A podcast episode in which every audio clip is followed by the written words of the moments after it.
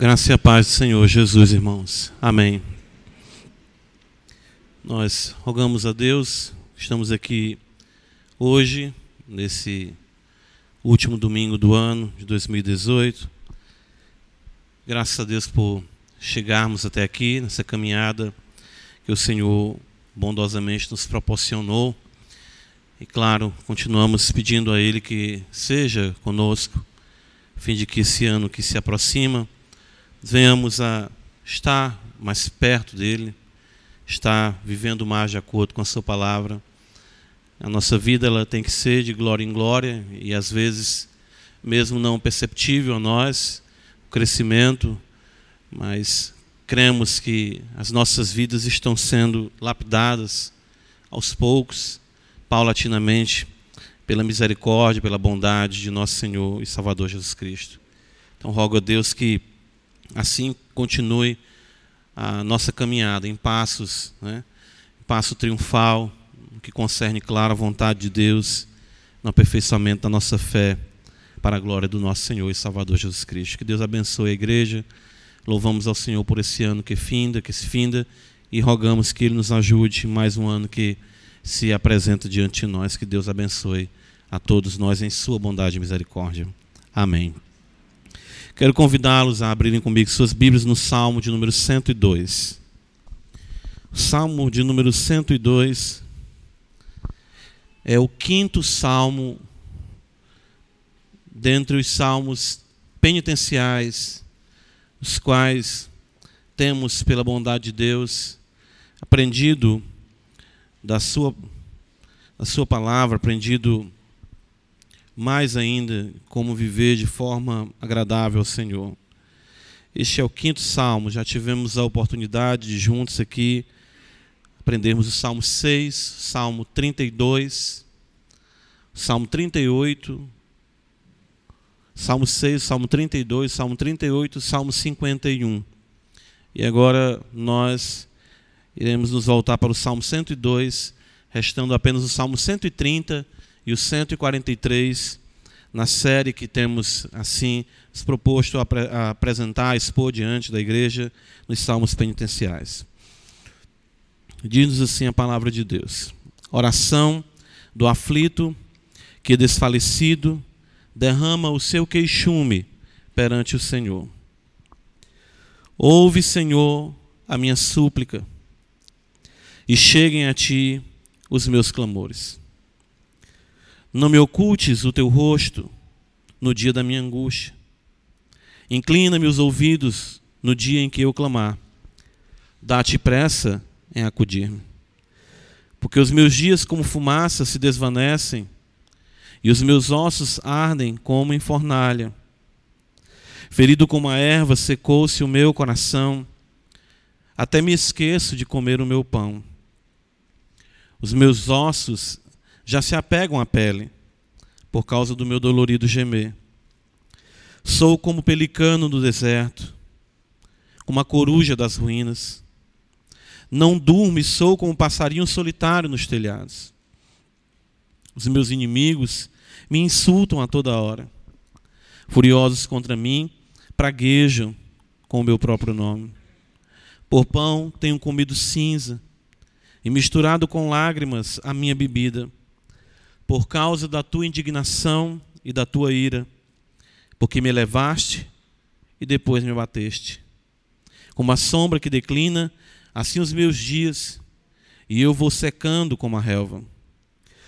Tu, porém, Senhor, permaneces para sempre, e a memória do teu nome de geração em geração. Levantar-te-ás e terás piedade de Sião é tempo de te compadeceres dela, e já é vinda a sua hora, porque os teus servos amam até as pedras de Sião e se condoem do seu pó.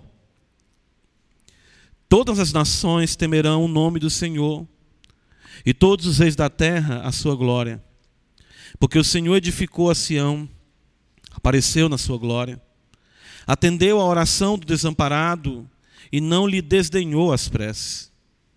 Ficará isso registrado para a geração futura. E um povo que há de ser criado louvará o Senhor. que o Senhor, do alto do seu santuário, desde os céus, baixou vistas à terra, para ouvir o gemido dos cativos e libertar os condenados à morte, a fim de que seja anunciado em Sião o nome do Senhor e o seu louvor em Jerusalém, quando se reunirem os povos e os reinos para servirem ao Senhor. Ele me abateu a força no caminho e me abreviou os dias. Dizia eu: Deus meu, não me leves na metade da minha vida. Tu, cujos anos se estendem por todas as gerações. Em tempos remotos, lançaste os fundamentos da terra, e os céus são obra das tuas mãos. Eles perecerão, mas tu permaneces. Todos eles envelhecerão como vestido, como roupa, os mudarás e serão mudados. Tu, porém, és sempre o mesmo, e os teus anos jamais terão fim. Os filhos dos teus servos habitarão seguros, e diante de ti se estabelecerá a sua descendência. Amém. Vamos orar ao nosso Deus. Senhor Deus, nosso Pai, Criador dos céus e da terra, nós queremos te tributar ações de graças nessa noite. Ó Senhor, por quem tu és acima de tudo, fiel, verdadeiro, imutável, constante, zeloso, santo, justo. Ó Deus bendito, nós queremos te agradecer, te louvar pela beleza do teu ser, naquilo que nos é possível enxergar, naquilo que tu nos tem concedido ver em Jesus Cristo, nosso Senhor. Queremos te dar graças, ó Deus, por tudo que tu tens feito.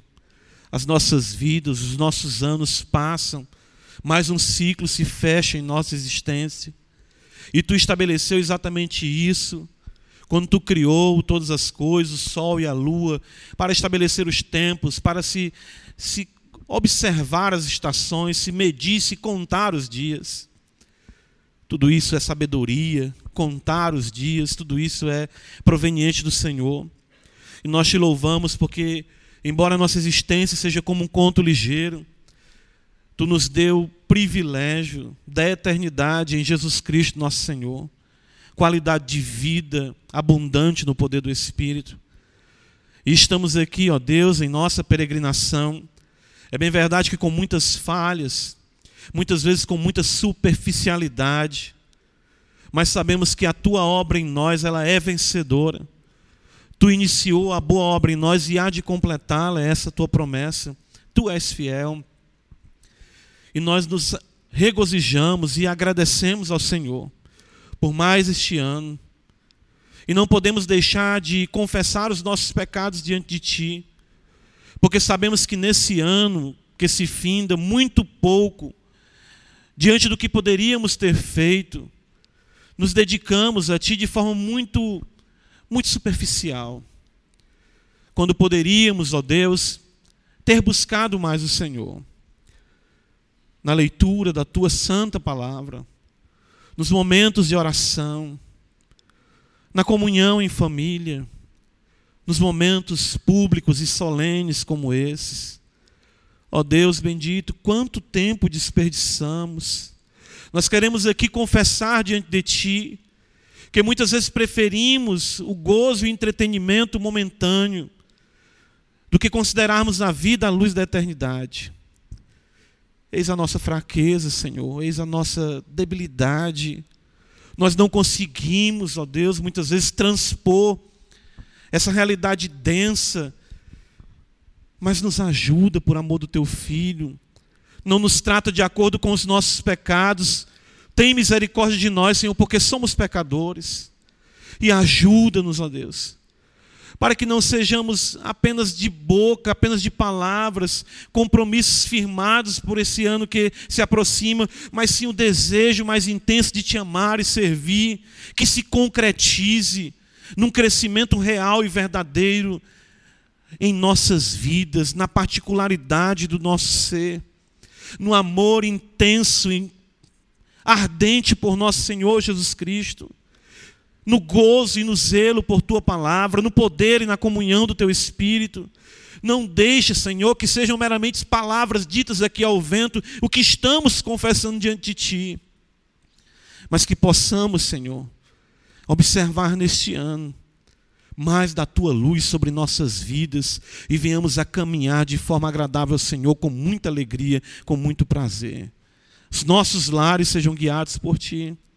As nossas decisões, perdoa a arrogância das muitas decisões que tomamos sem considerar a Tua palavra e nos ajuda para que nesse ano possamos estar aos Teus pés, buscando na Tua palavra a sabedoria necessária para viver para Ti. Ajuda a Tua igreja não sabemos, Senhor. Pode ser neste ano que se aproxima o fim de todas as coisas. Ó Deus bendito, e a nossa súplica é que se concretize essa história gloriosa, que se complete o número dos teus eleitos e que se aproxime mais ainda, ó Deus, a tua vinda, o teu retorno com poder e grande glória. Não sabemos que tristezas nos aguardam neste ano que se aproxima, os reveses que nos aguardam. Pode ser este ano o ano da nossa morte mas que possamos estar bem firmados em Ti, amando o Senhor, conscientes de que não nos pertencemos mais, mas que somos propriedade do Senhor Jesus Cristo. Abençoa a tua igreja que está aqui reunida essa noite. E que ela, Senhor, em unidade, que Satanás não tenha alcance, nem poder, nem vantagem alguma sobre esta igreja.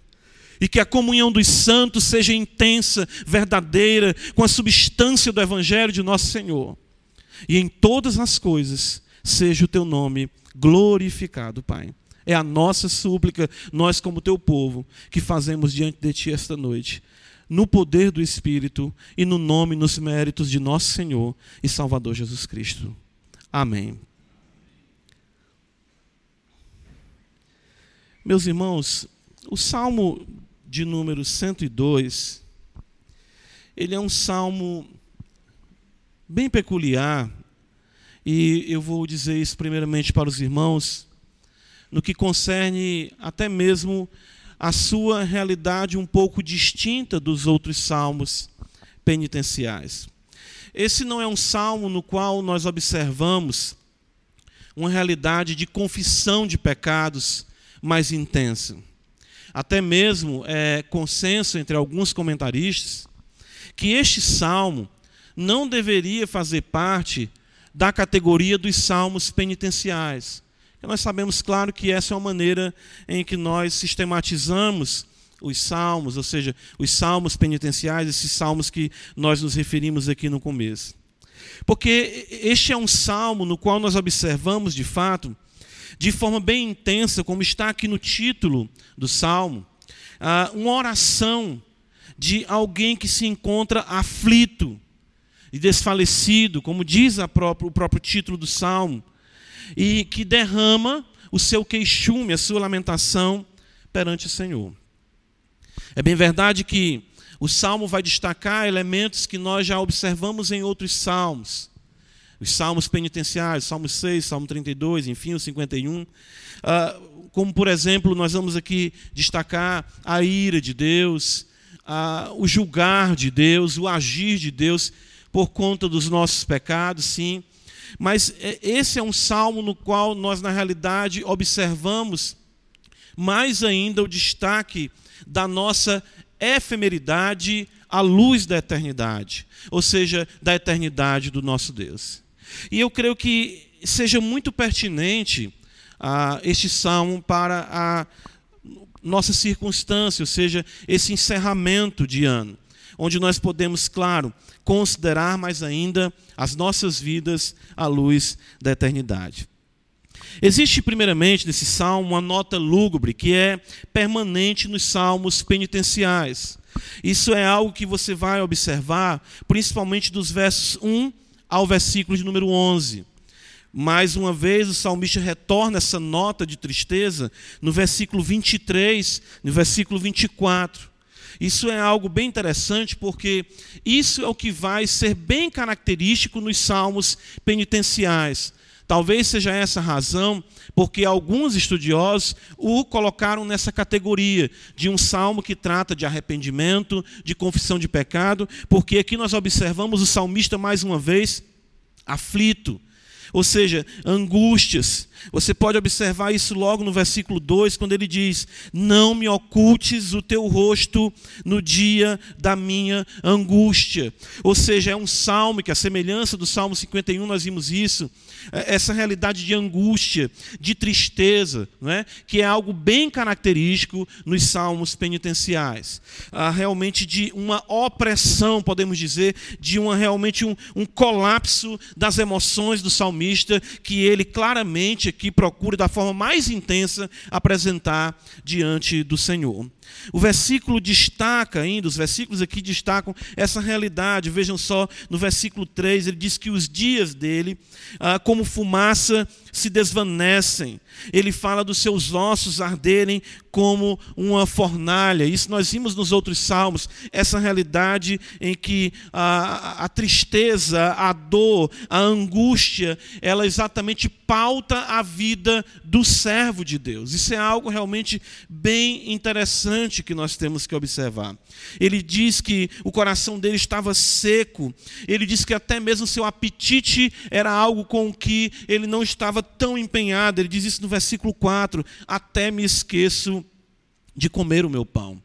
A, a, a, sua aflição espiritual ela era visível na sua realidade física, ao ponto de tudo isso redundar num abatimento das suas afeições, ou num emagrecimento, como ele diz, os meus ossos já se apegam à pele. Aqui nós podemos até observar algo bem característico dos dias de Jó, o que aconteceu com Jó em meio ao seu sofrimento. A solidão é destacada aqui também no versículo 6, quando ele diz: Sou como pelicano no deserto. Ele destaca como a coruja das ruínas. Ele diz que não consegue dormir e, como um passarinho solitário, ele vive exatamente nos telhados. Tudo isso, irmãos, é algo, é uma nota muito intensa que perspassa esse salmo. É um, um, um, um, espaço dedicado pelo salmista, bem extenso, para descrever da forma mais minuciosa possível essa realidade realmente pesada na qual o salmista se encontrava. O versículo de número 8 ele vai dizer: Os meus inimigos me insultam a toda hora furiosos contra mim, praguejam contra, ou seja, com o meu próprio nome, o medo, a insegurança. O salmista destaca tudo isso, destaca essa realidade toda que ele enfrentava, tudo isso que era algo que ele estava vivenciando, experimentando na sua caminhada servindo ao Senhor. Esses salmos, irmãos, essa, essa nota de tristeza, essas notas de tristeza, de angústias, de solidão, ah, tudo isso vai trazer à tona a realidade deste colapso, como nós afirmamos, na existência humana por conta do pecado. Ok? Isso é um quadro que o salmista apresenta diante de nós, não como algo que para ele seja completamente absurdo, não.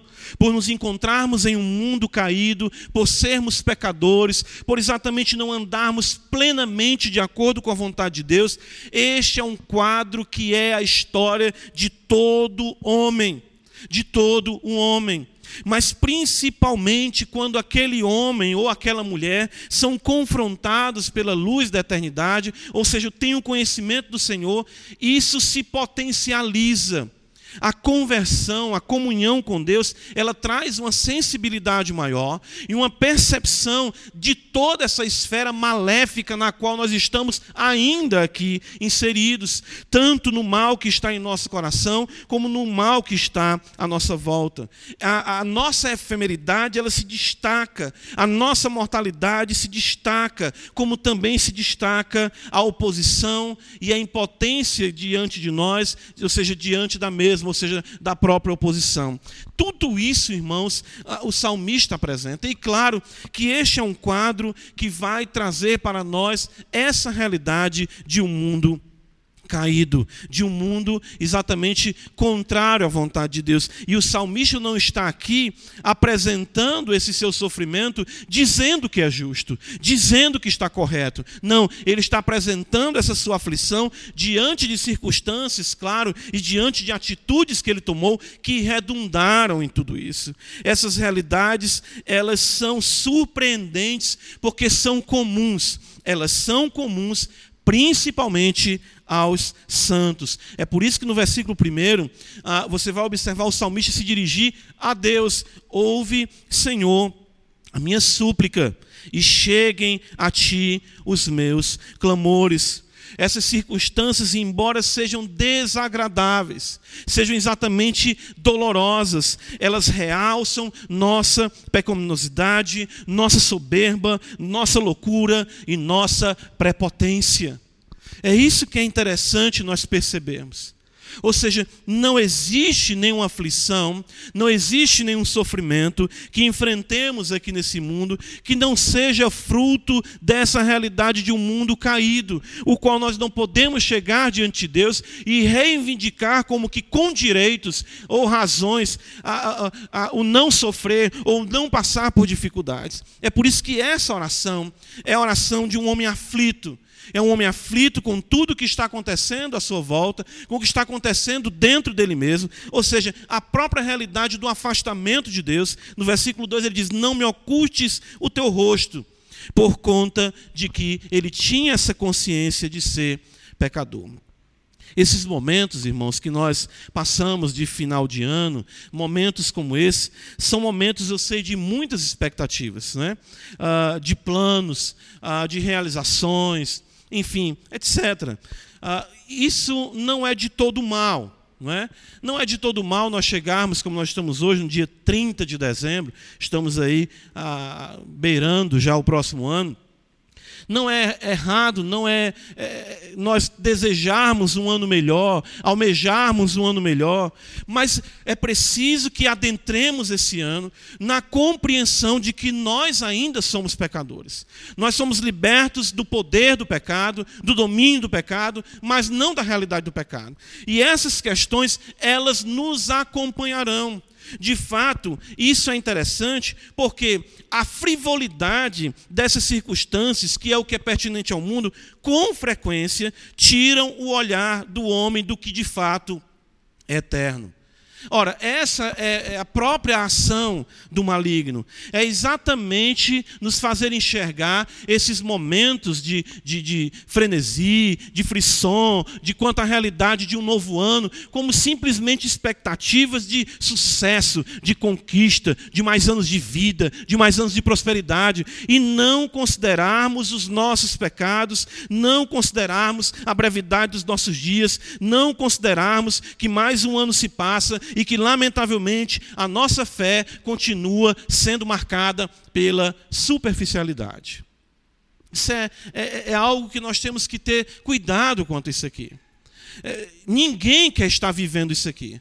Mas uma coisa eu vou lhe dizer, isso aí é certo. Todos nós, em algum grau, estaremos passando por essas realidades angústias, tristezas, ah, temores, exatamente oposição, perseguição, e tudo isso é um fato por conta de estarmos em um mundo caído e por conta de sermos pecadores. É importante nós compreendermos isso para que não venhamos fazer dessa esfera, e isso é maravilhoso que Deus faz conosco, o nosso alvo, o nosso foco e a nossa realização. O versículo de número 12, eu quero que você observe comigo, existe um contraste aqui muito intenso, o qual o salmista apresenta. É, ele vai dizer: Tu, porém, veja, ele está falando de si. O salmista considera a sua realidade à luz de Deus, mas ele diz: Tu, porém, Senhor. É, e isso é marcante porque essas realidades impactantes da grandeza de Deus é algo que nos falta considerar diante dessa realidade pecaminosa que nós ainda estamos inseridos. Ou seja, nós sofremos, nós enfrentamos angústias, os nossos dias são realmente passageiros, mas existe um Deus no céu que permanece para sempre. A realidade que nós observamos aqui é que nós temos que considerar o ser de Deus. Nós nos colocamos falidos, caídos, prostrados, angustiados. Podemos até ter chegado a esse fim de ano considerando que as nossas vidas realmente estão, estão muito distantes daquilo que Deus queria para as nossas vidas, mas ao chegarmos muitas vezes quebrados, em farrapos, podemos dizer: Tu, Senhor, porém, permaneces para sempre. Esse contraste é o que nós precisamos trazer em nossos corações. Esse contraste é o que nós precisamos trazer à luz da palavra de Deus. Não considerarmos a nossa existência unicamente ela por si mesma. Ou seja, porque se nós nos fecharmos nos versículos de 1 a 11, nós iremos realmente cair numa depressão total e num desespero completamente distante de Deus. O salmista consegue sair do seu monturo, ele consegue erguer os seus olhos, tirar os olhos de si e contemplar a eternidade e a permanência do Senhor. Isso é algo que nós iremos observar que não só por uma vez no versículo 27, quando ele mais uma vez fala da brevidade da sua vida, ele vai enfatizar de novo. Veja, tu, porém, és sempre o mesmo. Tu, porém, no versículo 12, ele vai dizer: Senhor, permaneces para sempre. Ah, irmãos, nós precisamos. Aqui é que está a diferença daquele que serve a Deus e daquele que não serve a Deus. Aquele que não serve a Deus, ele pode até considerar suas aflições, considerar suas mazelas, se tornar um cético, um cínico, alguém completamente alheio a qualquer questão concernente a Deus. Mas aquele que conhece a Deus, ele vai sofrer à luz dessas realidades que estão aqui bem delineadas pelo salmista até o versículo 11, mas ele vai conseguir considerá-las à luz da eternidade e saber que, embora a sua vida sofra angústia, embora os seus dias passem, embora o seu corpo define, ele vai ter uma perspectiva da realidade eterna. A segunda epístola de Paulo aos Coríntios é, é algo que a gente pode observar, Paulo aplicando isso. Uh, bem intensamente. Olha só, segundo aos Coríntios, abre comigo, o apóstolo Paulo vai dizer aqui para nós, capítulo 4,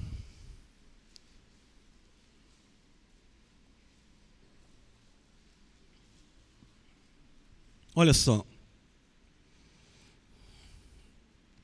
Versículo 16. Paulo vai dizer: Por isso não desanimamos. Pelo contrário, mesmo que o nosso homem exterior se corrompa, o nosso, contudo, o nosso homem interior se renova de dia em dia.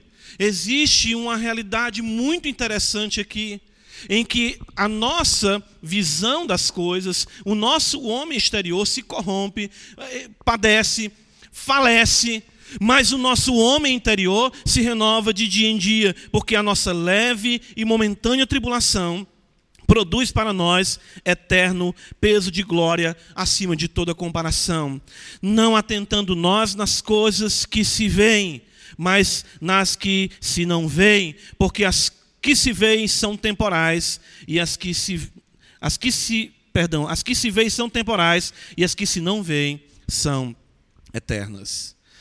Irmãos, eu creio que seja essa a nossa grande dificuldade, enxergar tudo à luz da eternidade. Volta comigo para o Salmo 102. O salmista vai destacar para nós ainda outro fator determinante né, a ser considerado aqui em nossa realidade.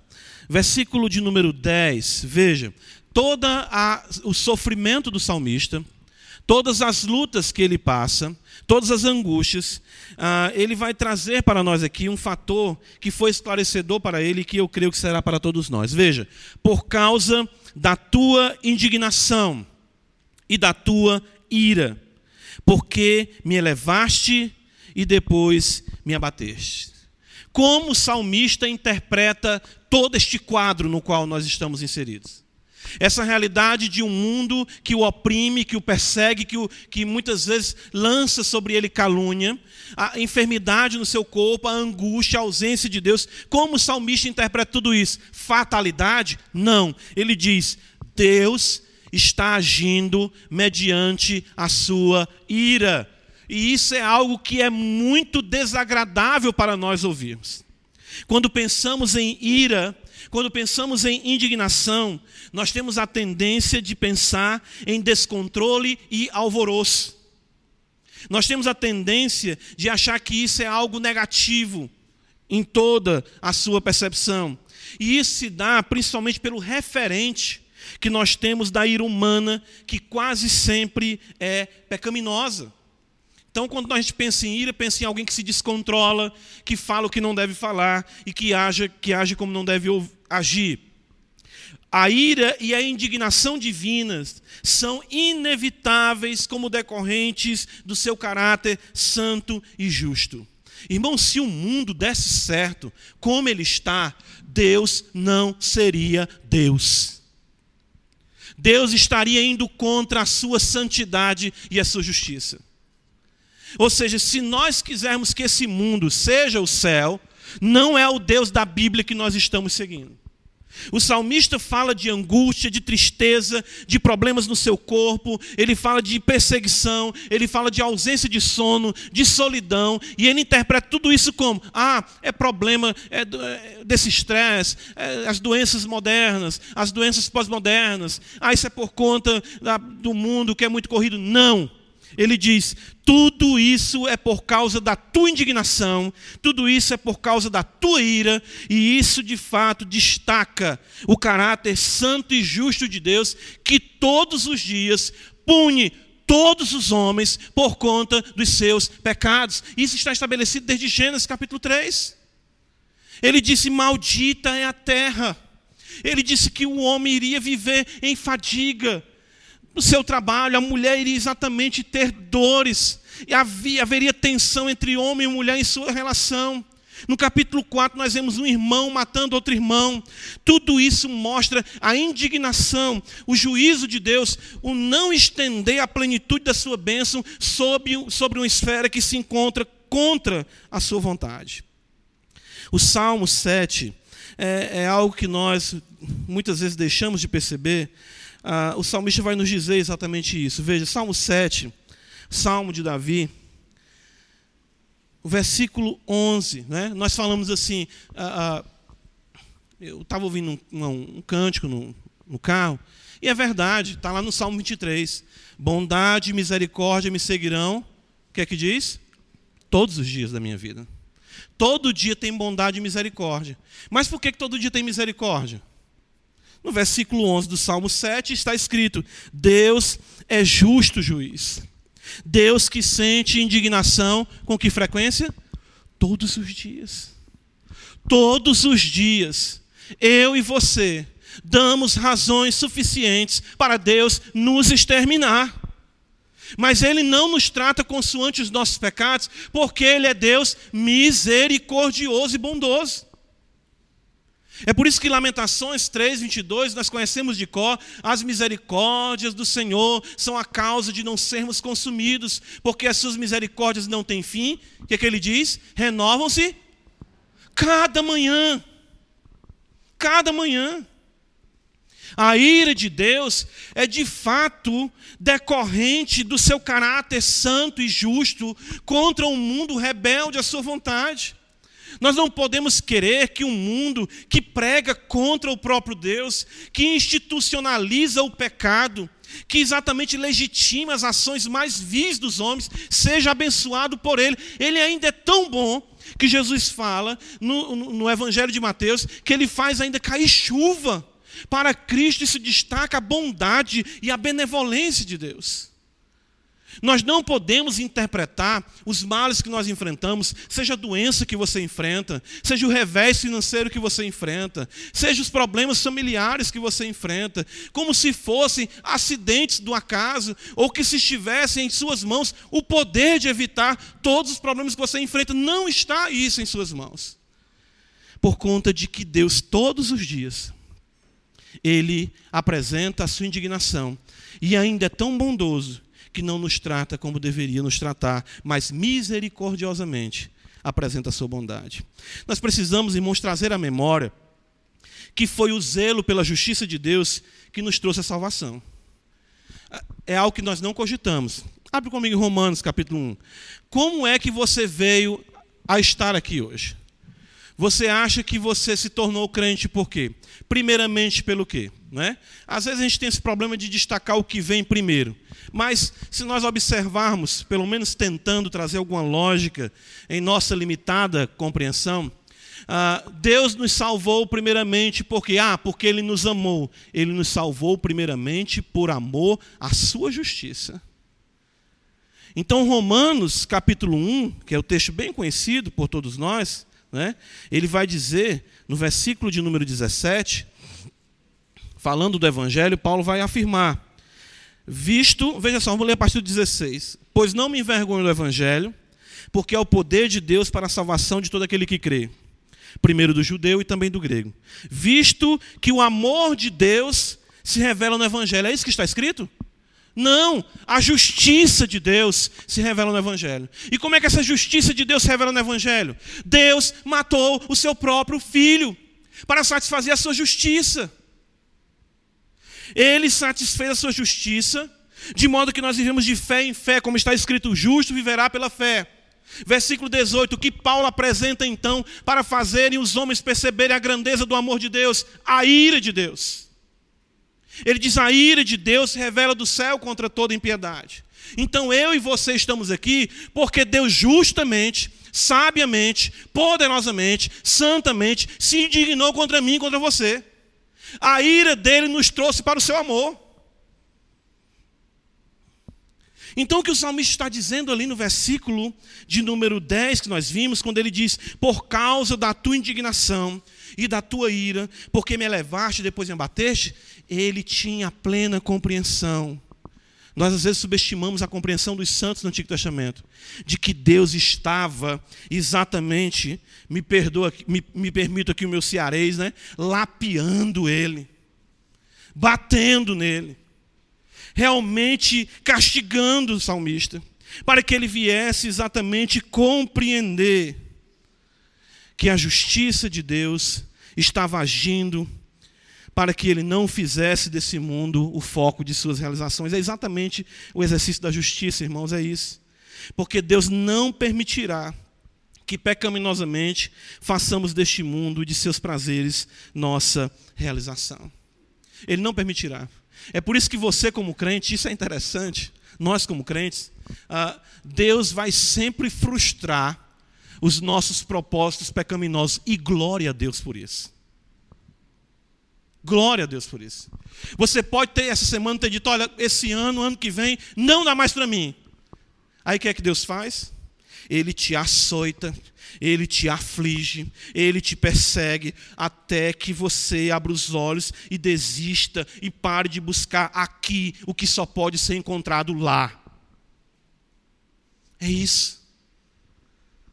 Eu gosto exatamente quando a Escritura fala ali no contexto de Abimeleque, quando Abraão, em Gênesis, ele diz que Sara é sua irmã e Sara fica sujeita a ser uh, violada por Abimeleque, colocada no harém.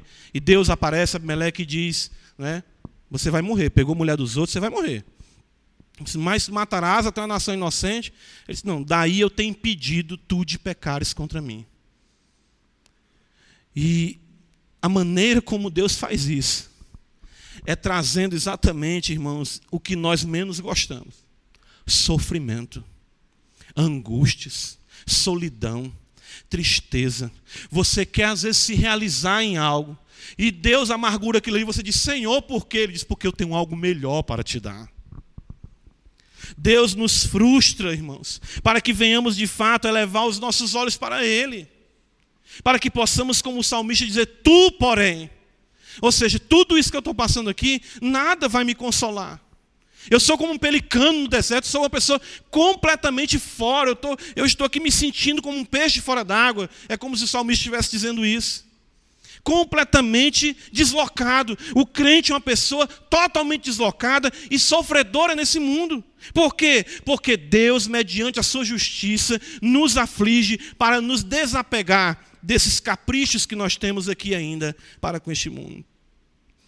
É importante ressaltar, irmãos, que de forma negativa, que uma vida que viva muito bem, obrigado, entre aspas, vamos dizer aqui, sem as aflições resultantes da disciplina de Deus, do Deus justo, que por amor ao seu nome açoita todo o que ama, tal vida deve buscar, mediante autoexame, considerar se está de fato em Cristo Jesus. Certo? Abre 2 Coríntios 13 comigo. É, é, é, reflita nisso. Às vezes nós pensamos que Deus está conosco quando nós não enfrentamos nenhum problema. Quando tudo vai, né, como o pessoal diz aí fora, na manteiga, né? Só alegria, né? Eu encontro, eu me lembro, um camarada que eu conheci, disse, e aí, como é que tá? Ele, só alegria. Disse, Rapaz, né? só alegria. É, eu quero que, que a gente entenda isso. Nós entendamos isso como crentes. Nós ah, ah, não podemos querer, da parte de Deus, uma vida ausente dessas aflições. Porque a todo instante, certo? Deus está exatamente nos açoitando para, certo, nos desmamar desse mundo. Então, se você interpreta vida cristã como sinônimo de realização e bem-estar nesse mundo, a sua teologia é a teologia da prosperidade e não a teologia bíblica. Então, você deve se preocupar se você não se angustiar. É isso aí que você tem. Que é isso? Que loucura. Pois é isso mesmo. Você deve se preocupar se você não estiver ali, né, realmente sofrendo com, ah, meu Deus, onde tu estás? Problema com oração, problema com leitura, perseguição. É, essa é a nossa vida. Constantemente nós vamos estar sendo açoitados em algum lugar para que não venhamos perder a atenção da nossa caminhada com o Senhor Jesus Cristo. Se você quer uma vida para dizer, está ah, tudo tranquilo, tudo bem. Ah, eu espero um dia que tudo fique maravilhoso. É só morrer. É só morrer. Aí a gente pode dizer: descanse em paz, meu irmão, agora. Pode ficar tranquilo. De outra forma, não. 2 Coríntios 13, verso 5, Paulo vai dizer: examinai-vos a vós mesmos. Veja, irmãos, isso é muito importante. Paulo já disse em 1 Coríntios 11: examine-se homem a si mesmo, né? Examinai-vos a vós mesmos, se realmente estáis na fé. Provai-vos a vós mesmos. Ou não reconheceis que Jesus Cristo está em vós? Se é que já se não é que já estáis reprovados. Certo, irmãos? Irmãos, seguir a Cristo. Seguir a Cristo. Eu nunca esqueci isso. Ah, isso me, me, impactou na maneira como o pastor falou. Foi até o pastor Josafá. Foi pregar na igreja, uma igreja que eu pastoreava. E ele começou dizendo: Eu quero dizer para vocês aqui, essa noite, que Jesus tem um plano para a sua vida. E o plano dele é que ele quer matar você. Ele quer te matar. Ele quer frustrar todas as suas expectativas, porque ele tem algo muito mais glorioso para ti. Porque é morrendo com ele que você vai viver com ele. São os paradoxos da vida cristã. E eu vi os irmãos assim, eu vim para cá para receber, foi a sentença de morte, né? Mas é isso, irmãos. O salmista ele não interpreta as suas aflições à luz de por quê, como, não, não é justo, né, Senhor? Não. Mas sim por causa da tua indignação, por causa da tua ira. Tu me elevaste. Deus faz assim com a gente, né, pastor? Coloca a gente lá, com que Deus maravilhoso. Aí ele diz: E me abateste. Quem é que eleva? Deus. Quem é que abate? Deus. Não é diabo, sabe tudo. São instrumentos, são chicotes. Volta comigo para o Salmo 102. É, é, essa oração, como os irmãos podem perceber, ela, ela, nos faz, ela nos faz entender esse contraste maravilhoso. Né? E principalmente, eu estou enfatizando isso porque eu fiquei até feliz, claro, Deus conduz todas as coisas, nós chegarmos hoje com esse salmo. Porque ele destaca essa realidade da efemeridade e da eternidade do Senhor, e isso numa transição de ano é muito importante nós considerarmos. Salmo 102. Precisamos compreender, outro ponto para nós destacarmos aqui, que há um propósito maior em tudo isso. Certo? Nós vimos aqui os sofrimentos, nós vimos o contraste com o Deus Todo-Poderoso, nós observamos aqui que isso é por conta de que Ele se indigna, Ele é justo em se irar, em nos açoitar, e isso é bom para nós. Foi Ele se irando que nós exatamente eh, podemos conhecer a Cristo como Senhor e Salvador. E, e, e o que, é que está acontecendo? O que, é que está acontecendo? É, é essa visão, essa leitura, vamos dizer assim, cósmica que nós precisamos, como crentes, resgatar. Há um propósito maior em tudo isso. Nós precisamos nos aperceber desse propósito. A partir do versículo 12, nós enfatizamos a primeira parte, ele diz: Tu, porém, Senhor, permanece para sempre. Veja a parte B do versículo: E a memória do teu nome, de geração em geração. Versículo de número 15, observe mais uma vez: o salmista vai dizer: Todas as nações temerão o nome do Senhor. Verso número 21, mais uma vez, ele diz: a fim de que seja anunciado em Sião o nome do Senhor. Isso é muito interessante. Pessoal, diante de muitos, hoje em dia, essa questão de meme, né, de brincadeira que tem aí. Eu achei engraçada uma que o humorista dizia para o outro, né? Faz teu nome. Né? Quem viu isso aí sabe do que, que eu estou falando. Faz teu nome. Irmãos, quem está fazendo o nome dele é Deus. Se tem alguém construindo aqui a realidade do nome, esse alguém é o Deus Todo-Poderoso. Ah, o que, que há de mais importante para Deus? O que há de mais importante para o Senhor? É o seu nome, a sua glória. Não sou eu nem você. Não sou eu nem você. Deus está empenhado consigo mesmo, ou seja, em promover a sua glória. Tudo que ele faz é para o louvor da sua glória. Se você lê as orações do Antigo Testamento, principalmente Daniel capítulo 9, né? Abre comigo Daniel 9, veja como é interessante. Daniel capítulo 9. Daniel, ele nos dá aqui a chave da oração. A chave da oração. Você já comprou um livrinho assim? A chave da vitória da oração, né? Eu vou lhe dar hoje a chave da oração. Né? É você pedir o que é do interesse de Deus. E o interesse dele, sabe o que é? É que ele seja maior do que tudo e do que todos. Ele vai dizer, Davi vai falar aqui, de fato, é, perdão, Daniel, vai dizer aqui o seguinte, veja só, Daniel, capítulo de número 9. Ele diz aqui, como é interessante.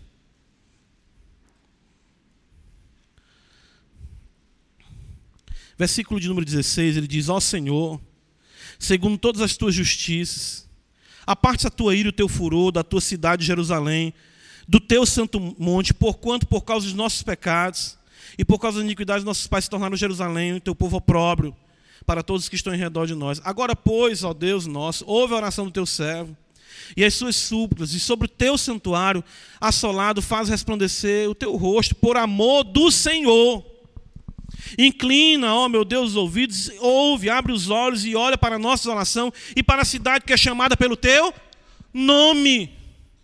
Senhor, restaura a minha vida, porque tu pôs nela o teu nome. Não é pelo meu nome, pela minha história. Não é pela minha glória, pelas minhas conquistas, porque eu sou um servo de Deus ou uma serva do Senhor, não, é pelo teu nome porque lançamos as nossas súplicas perante a tua face, não fiados em nossas justiças, mas em tuas muitas misericórdias. Versículo 19: Ó Senhor, ouve. Ó Senhor, perdoa. Ó Senhor, atende-nos e age, não te retardes, por amor de mim mesmo. É isso que está escrito? Por amor de quem? De ti mesmo. Ó Deus meu, porque a tua cidade e o teu povo são chamados pelo teu nome. Ele entendeu isso, o salmista entendeu isso. É aqui que nós precisamos, irmãos, consertar a nossa vida. Nós falamos muito aqui. Deixamos de buscar a glória de Deus e nos empenhamos em planos que estão fadados ao fracasso. Por quê? Porque estão levando o nosso nome e deixamos de estar em sintonia com um plano que está fadado ao sucesso, ou seja, a glória de Deus sobre tudo e todos. Romanos capítulo 8, abre comigo a escritura. Nós estamos aqui na, nas quartas-feiras ah, estudando né, não expondo a epístola aos Efésios, mas compreendendo a, a, linha de pensamento paulina no que concerne ao grande propósito de Deus, que é fazer com que todas as coisas venham a convergir em Cristo Jesus, tanto as que estão nos céus como as que estão na terra. E nós conhecemos esse texto que eu vou dizer para você aqui em Romanos 8 de có, mas nós não percebemos o que estamos afirmando às vezes. Romanos 8, 28 que é que está escrito? A gente gosta de dizer: sabemos que todas as coisas cooperam para o bem daqueles que amam a Deus. Nós paramos aqui. Não é verdade? Gostamos demais. Todas as coisas. A gente canta, né? Todas as coisas, oh glória, né? Cooperam para o bem, para o bem, né? Daqueles que amam a ti, né? Não sei nem de quem é esse aqui, né? Mas enfim. Ah, me veio esse aqui, tem muitos, né? Mas olha o restante do texto. Daqueles que são chamados segundo o seu, o que, é que está escrito? Propósito. A sua vida só vai dar certo, mesmo nesse caos e sofrimento, se você ajustar a sua vontade à de Deus e não vice-versa. Deus não está empenhado em realizar os seus sonhos. Quem tem sonho não morre. Vai sonhando. Vai sonhando. Não, eu tenho um sonho, os sonhos de Deus. Que conversa é essa, velho? Nós temos, é, é, nós queremos é, é chancelar as nossas paixões em nome de Deus. Só que Deus tem um propósito, e o propósito não é realizar tudo que eu e você queremos. E o salmista entendeu isso. Deus tem um propósito de exaltar a Cristo diante de todas as nações. Céus e terra, como está escrito em Filipenses capítulo 2, todo joelho se dobrará e toda língua confessará que Jesus Cristo é o Senhor para o quê? Para a glória de Deus Pai. O propósito de Deus é esse, irmãos. Nós temos que entender isso. Eu creio que é por isso que as nossas conversas são tão secularizadas. A gente só fala de dinheiro, só fala de conquista, só fala de negócio. Às vezes a gente termina um culto, vale para um momento de comunhão. Ninguém considera a realidade do que está sendo pregado. Ninguém considera a realidade do que nós cantamos. É simplesmente, são conversas às vezes tolas. Isso é decepcionante para a nossa realidade como igreja. Muito decepcionante. Irmãos, isso não significa que não desfrutemos aqui de muitas benesses da parte do Senhor. Olha só o que, é que o salmista destaca. Volta para o Salmo 102 comigo. Ele destaca benesses da parte do Senhor. Versículo 16, ele vai dizer aqui: ah, toda, porque o Senhor edificou a Sião. Veja, ah, o fato de Israel ser o que era foi porque Deus sintonizou o bem-estar do seu povo com a sua vontade. Foi da vontade de Deus tornar o seu nome glorioso em Israel. Então, quando eu ando em sintonia com o Senhor, quando eu ando em sintonia com a vontade de Deus, aí é que nós vamos perceber a beleza de que a glória de Deus, ela vai se harmonizar e de fato a minha felicidade vai se harmonizar com a glória de Deus, porque eu quero o que Ele quer. Versículo ainda 16 diz, na parte B, apareceu na sua glória. Veja o versículo 19 e 20, que o Senhor do alto do seu santuário, desde o céu, baixou vistas à terra para ouvir o gemido dos cativos e libertar os condenados à morte. Isso aqui é uma menção da libertação do Egito.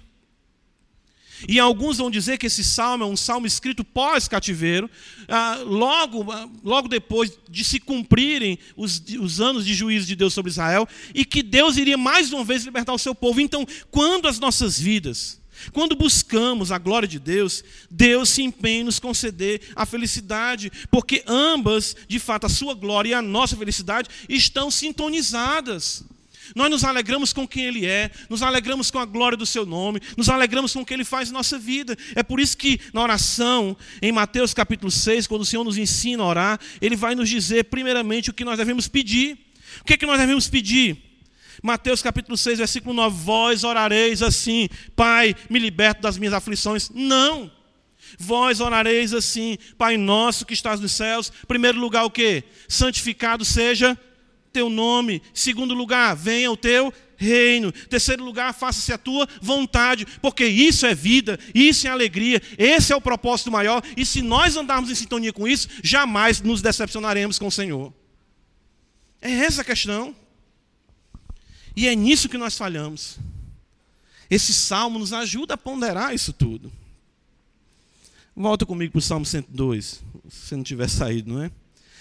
A parte final do salmo vai nos trazer algo aqui muito surpreendente, principalmente a partir do verso de número 23. Olha só. Ele vai dizer assim: Ele me abateu a força no caminho e me abreviou os dias. Ele retoma aquilo que ele já fez menção exatamente no começo do salmo. Ele diz isso logo no começo aqui do salmo, que está abatido e que os seus dias realmente são abreviados. Ele diz ainda no versículo 24: Olha só, dizia eu, Deus meu, não me leves na metade da minha vida. Ah, o que a gente vai perceber aqui, nessa conclusão, nessa oração final, é que a lição é aprendida pelo salmista. E ele consegue trazer em equilíbrio essas duas realidades: a sua efemeridade, a sua transitoriedade e a eternidade do Senhor. Ele consegue agora colocar isso numa perspectiva de oração que é de acordo com a vontade de Deus. Então veja só, nós temos uma combinação perfeita dessas duas perspectivas. Veja o versículo 23, mais uma vez. Ele me abateu. Lá no versículo 10 ele diz que é por causa da tua indignação, da tua ira. Então ele vai dizer: Quem finda os meus dias é Deus. Quem me abate é Deus. Provavelmente o salmista estivesse enfrentando alguma doença que fosse sei lá, provavelmente terminal, e ele diz assim: Ele me abateu a força no caminho e me abreviou os dias. O salmista vê a mão de Deus nas suas aflições de forma ainda mais clara. Ele diz: É o Senhor quem faz. Ele começa essa oração, mais uma vez, exaltando o Senhor. Ele clama por socorro, mas sob a perspectiva correta. Veja o versículo 24. Ele vai dizer: Dizia eu, Deus, não me leves na metade da minha vida Aí ele diz: Tu cujos anos se estendem por geração, eh, por todas as gerações. Ele sabe que, embora possa viver mais, ele pede isso, conforme a bondade de Deus, só Deus permanecerá para sempre. Ele diz: Ó oh, Senhor, eu, eu quero viver mais. Eu estou aqui sofrendo essas angústias e tudo. Ah, tu me feriu aqui, me tocou, tu me abateu eu quero viver mais, porém eu sei que só quem vive para sempre é o Senhor, ou seja, quem tem eternidade em si, que não tem vida derivada, é o Senhor. Então é a beleza de se compreender a sua finitude à luz da infinitude, a sua transitoriedade à luz da eternidade. Dizer, Senhor, não me leve na metade da minha vida, tu cujos anos se estendem por todas as gerações. Então, quando ele fala de si, ele diz os meus dias. Mas quando ele fala de Deus, ele diz os teus anos. Isso é bem interessante. Certo? Ah, veja, ainda aqui, o versículo número 25 e 26 são dois versículos maravilhosos que aqui nós vamos observar caminhando para o fechamento do nosso sermão. Ele diz: Em tempos remotos, lançaste os fundamentos da terra, e os céus são obra das tuas mãos. Eles perecerão mas tu permaneces. Todos eles envelhecerão como um vestido, como roupa os mudarás, e serão mudados. Tu, porém, és sempre o mesmo, e os teus anos jamais terão fim. A própria esfera presente, tão amada e adorada por todos os homens, está fadada a passar. É isso que ele coloca. Olha, o Deus eterno fez os céus, fez a terra, mas tudo isso que eu valorizo tanto, que eu estou sofrendo e que todos os homens sofrem, está fadada a passar. Porém, e aí é maravilhoso, ele diz: Tu permaneces para sempre. Ele está falando de quem? De quem que o salmista está falando? De Deus. E aqui é que está a beleza do salmo.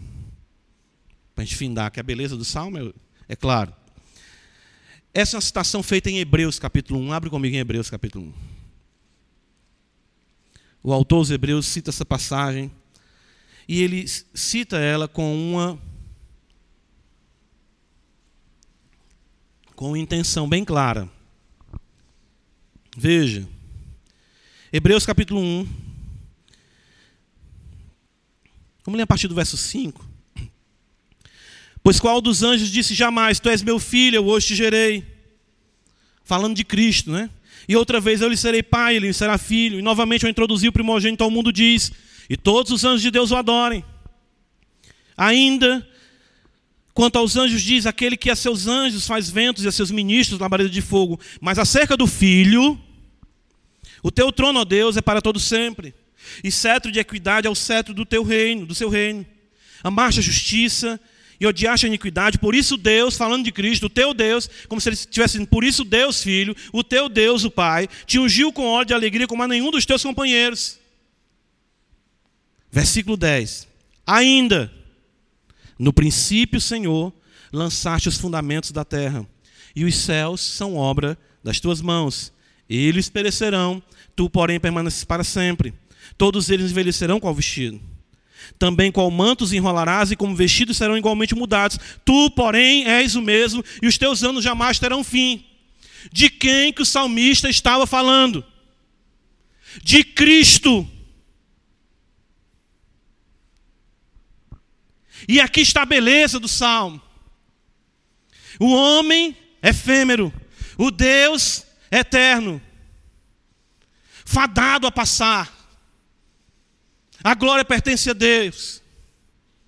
O que é que Deus fez conosco, olhando para a nossa realidade efêmera de sofrimento, de angústia? Ele a conjugou no seu próprio ser. Ele trouxe a humanidade e, de fato, como Deus se vestiu com ela, para que jamais nós venhamos a passar e estejamos para sempre com Ele.